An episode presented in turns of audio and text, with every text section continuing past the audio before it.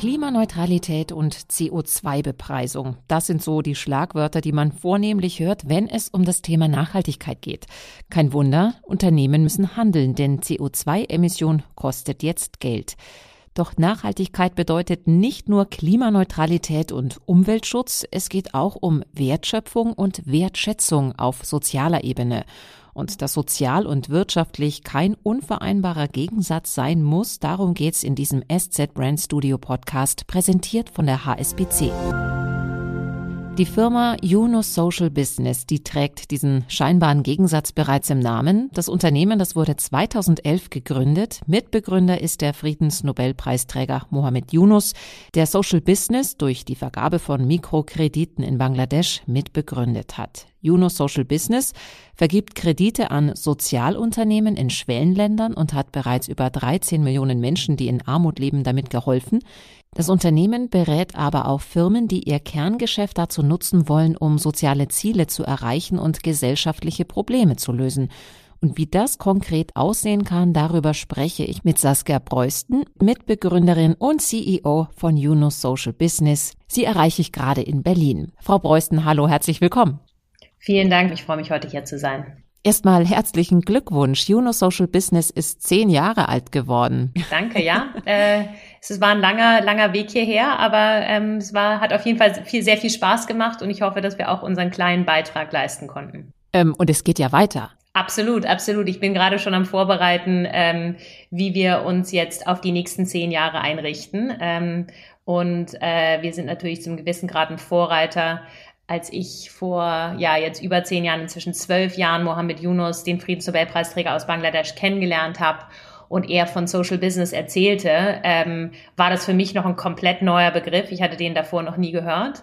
Ähm, und ich glaube, das ging vielen Leuten so. Ähm, ich äh, war damals total begeistert, diese Idee, äh, dass man Business nutzen kann als starkes Tool, um tatsächlich soziale oder ökologische Probleme in der Gesellschaft anzugehen. Und vor zehn Jahren, zwölf Jahren war das, glaube ich, wirklich noch sehr schwer. Also ich klopfte da an den Türen von vielen großen Unternehmen, die sagten alle so, wovon sprichst du? Social Business? Was hat denn das miteinander zu tun?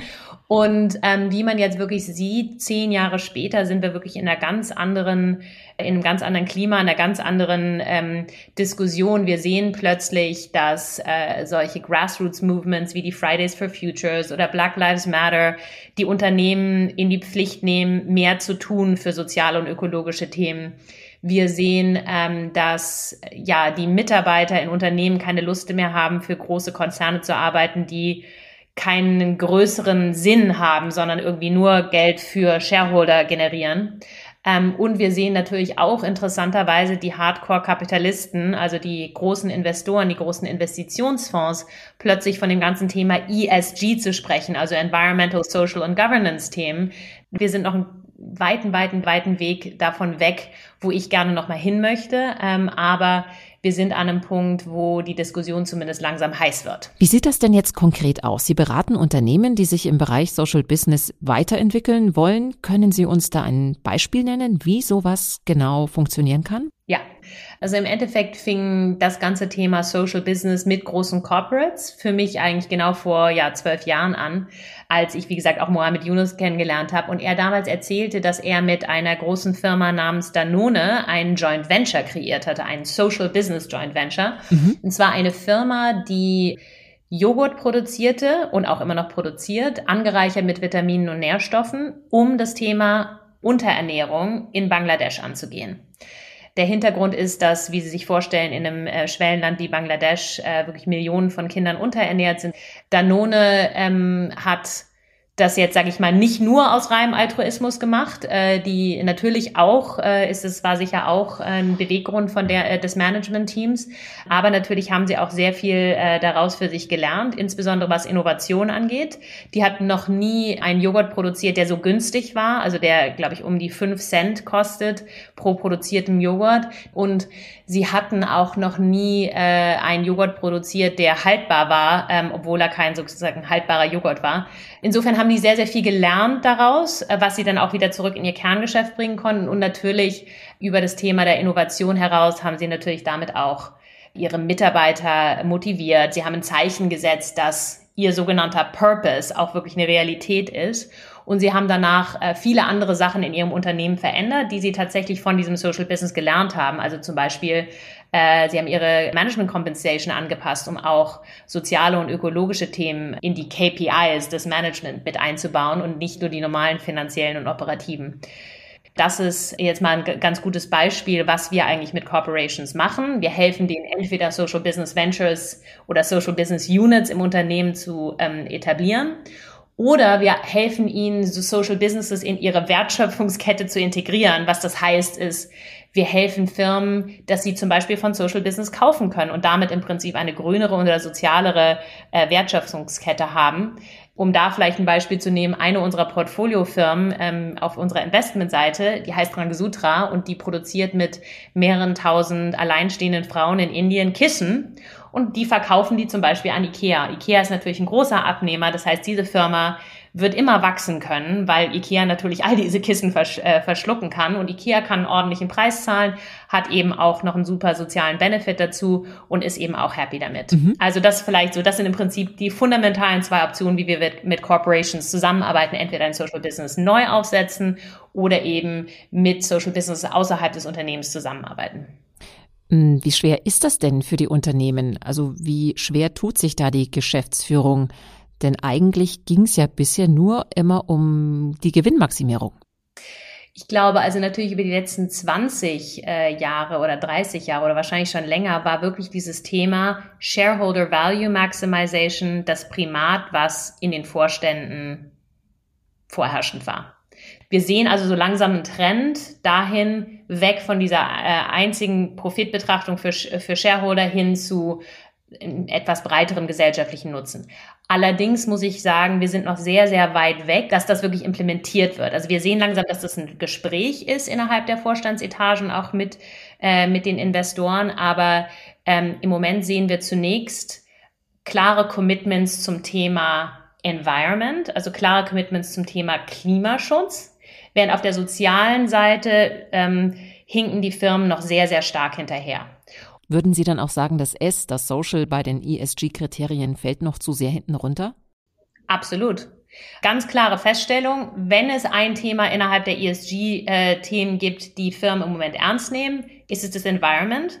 Die Realität ist aber häufig, wenn ich mit Unternehmen rede, dass sie selbst auf der Klimaseite noch gar keinen konkreten Pfad haben, wie sie da eigentlich hinkommen. Das heißt, das Ziel ist zwar gesetzt, aber wie sie das umsetzen wollen, wissen sie zum Teil überhaupt noch nicht. Bei der Environment-Seite ist es so, dass weniger als 10% der Fortune 500 Companies konkrete kurzfristige Ziele hat und auch die Maßnahmen hat, dass sie wissen, dass sie es wirklich auch schaffen werden.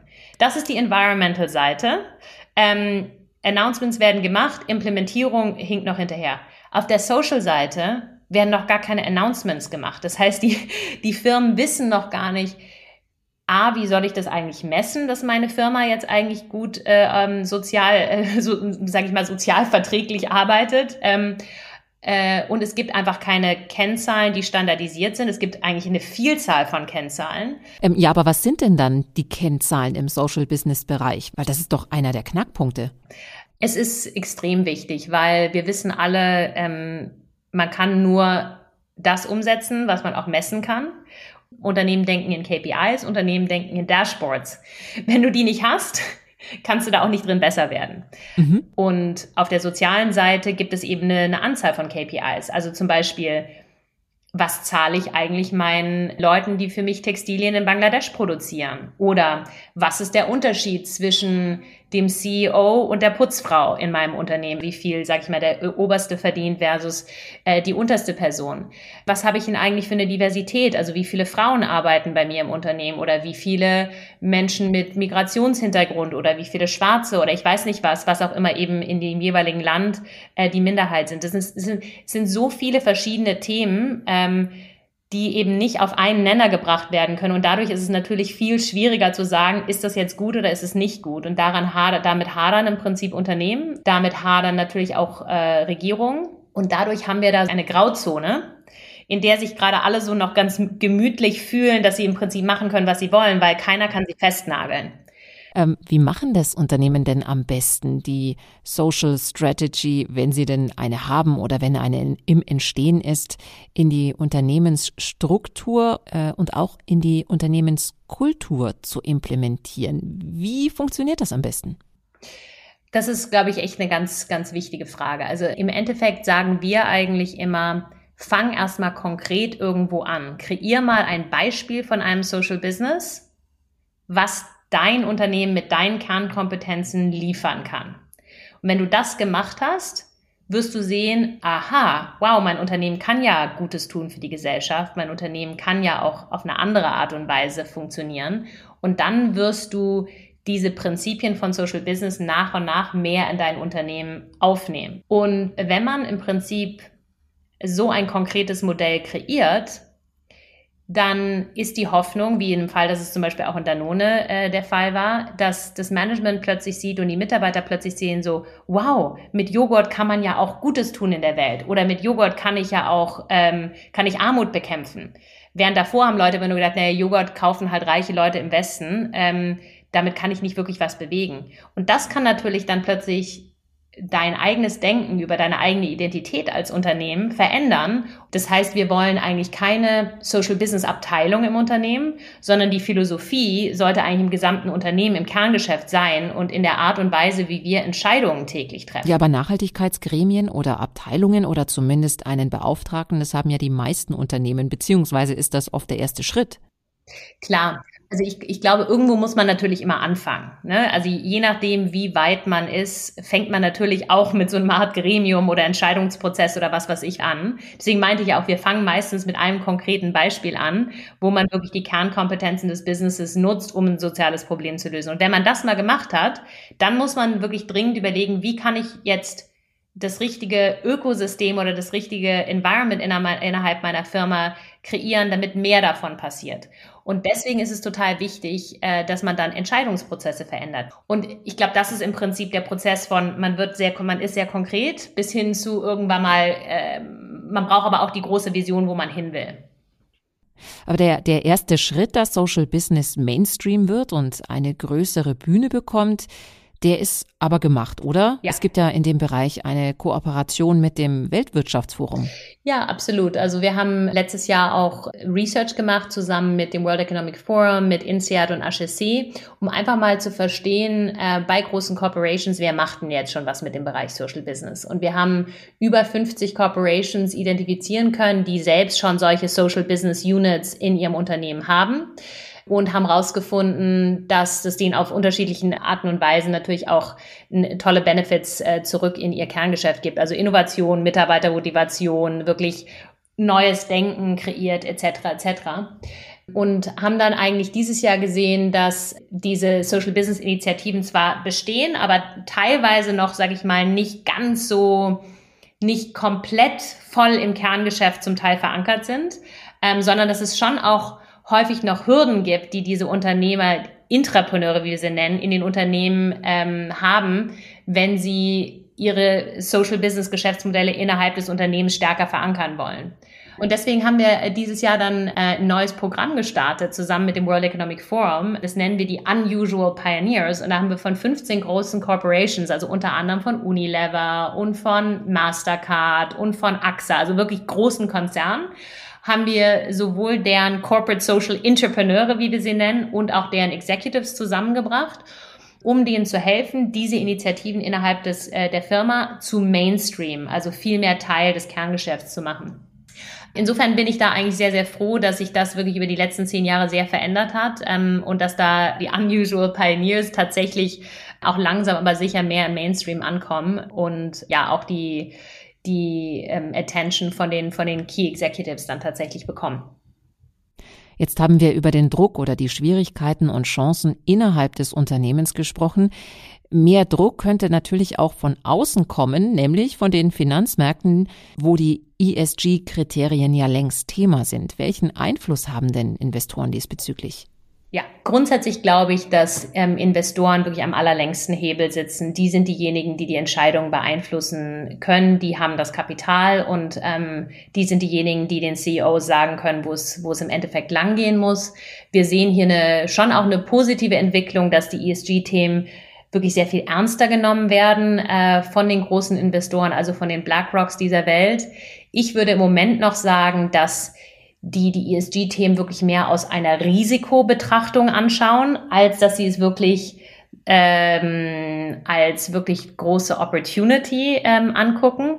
Das heißt, was ein Larry Fink von BlackRock sagt, ist, ähm, Firmen, die ihr Klimarisiko noch nicht genauer bewertet haben, werden ein Problem für uns in der Zukunft sein und wir wollen in die nicht mehr ähm, investieren.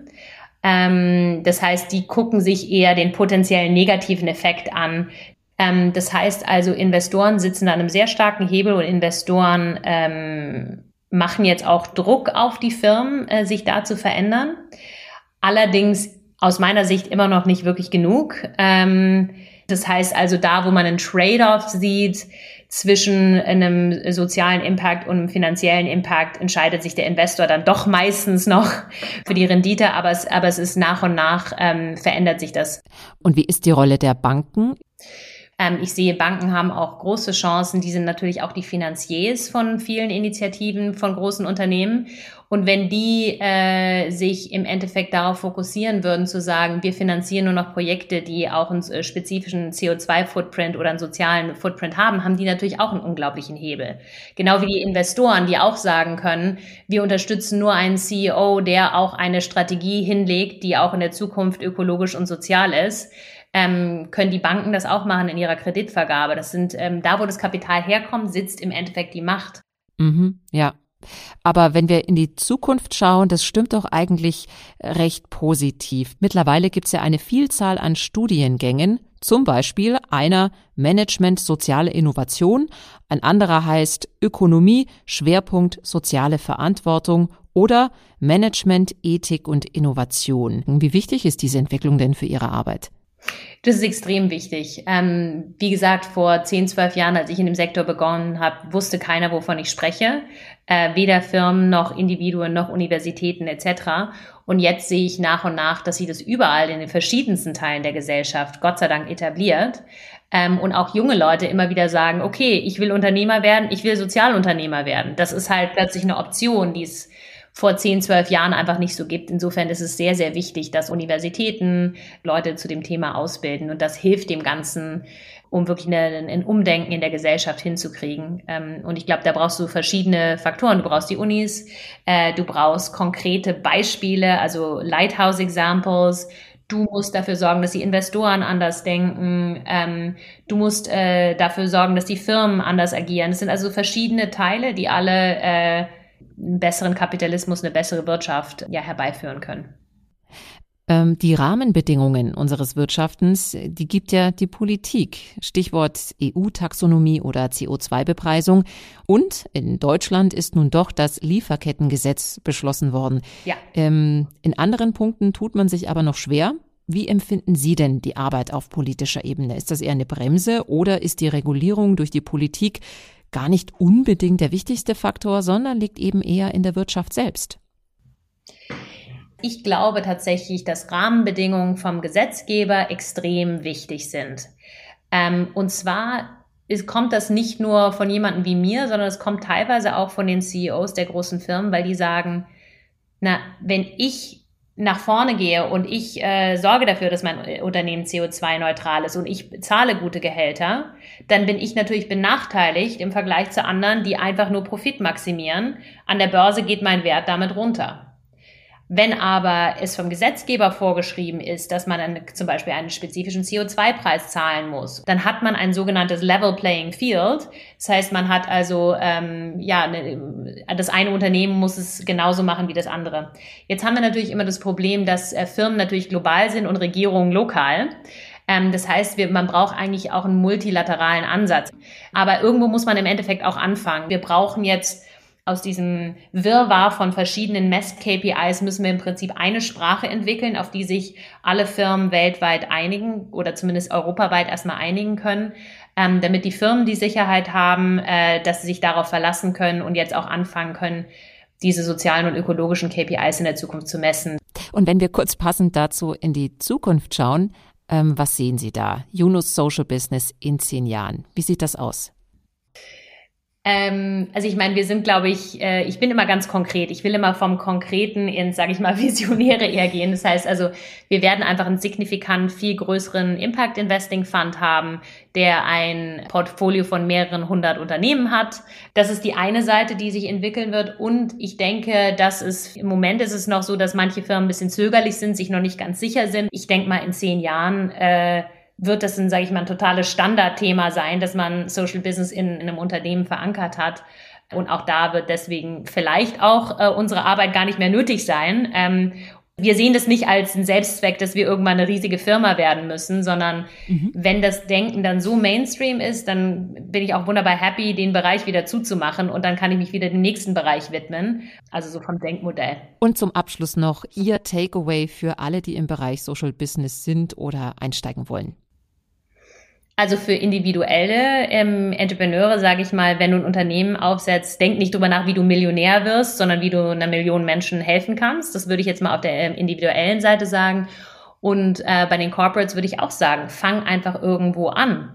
Fang an, entweder mehr Social Businesses in deine Wertschöpfungskette zu integrieren oder bau eine Business Unit auf, ähm, die, ähm, die wirklich ein soziales Problem löst mit deinem Kerngeschäft und dann guck einfach mal, was dann damit passiert und was das mit deinem Unternehmen macht.